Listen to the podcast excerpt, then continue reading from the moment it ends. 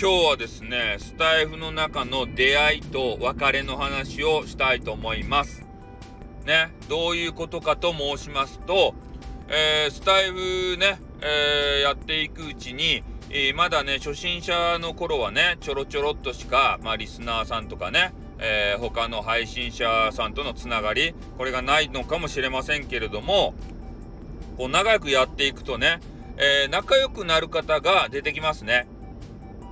で、仲良くなった当初っていうのは、えー、この人たちとはね、こう未来英語を仲良くやっていけるんだろうな、的なことを、えー、思いがちなんですけど、まあ、それはね、夢幻です。ね、ほとんどの人は自分のもとに残らないと思っていただいた方がいいと思います。ね、えー、やっぱり人っていうのはね、え年齢によっても、えー、考え方変わってきますし、えー、あとね、自分の置かれている立場、えー、仕事とか家庭とかね、え生活の場、えそういう環境が変わるとね、えやっぱり今まで聞けていた時間に聞けなくなったりとか、えそういう環境変化で変わってくるわけですよね。そしたらもう朝方しかね、えー、聞けなかったよっていう方で言うと、やっぱ朝方の人とつながりますし、えー、そういう方がね、何かの、えー、変化でもう夜しか聞けないよってなったら、今度夜の方とね、えつながるしかないわけですよ。で、そうなってくると、おのずとね、え仲間っていうのが変わってくるわけでありましてね。えなので、その辺をね、あの、気に病む必要はないんじゃないかなと思うんですね。もういつの間にか、まあ、疎遠になって消えていった。なんか、俺したんだろうか、問題があったんだろうかって、えー、思いがちな方もいるんですけど、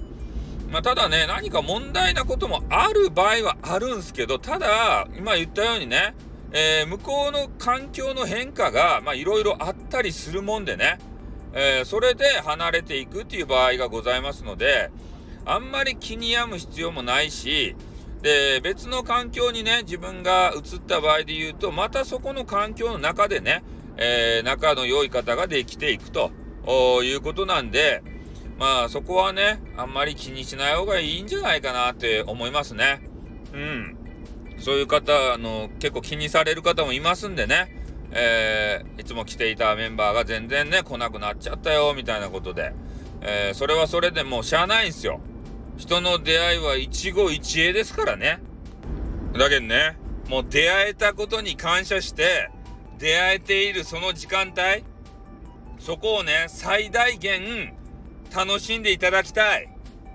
ね。今言ったように、必ず離れていくから、まあ、そのことも考えながらね、えー、まあ、離れていったら悲しいけどさ、うん、やっぱり、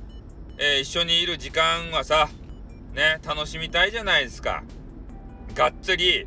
100%楽しんでくださいよ。スタイフを。ね、俺と繋がってる人もね、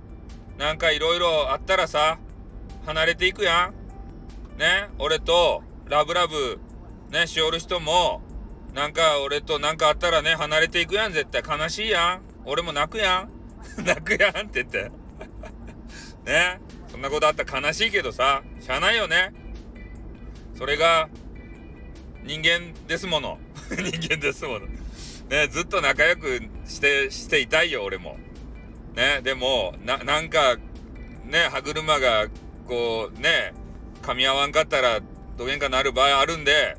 なんとか修正してやっていきたいよね。うんね何の話か知らんけど。まあそんなわけでね、えー、皆さんも本当ね、えー、出会いを大切にしてね、えー、まあ、リスナーと配信者、あと、えー、本当にね、恋愛状況、恋愛状態になる方もいらっしゃいます。配信の中で。そういう人たちもね、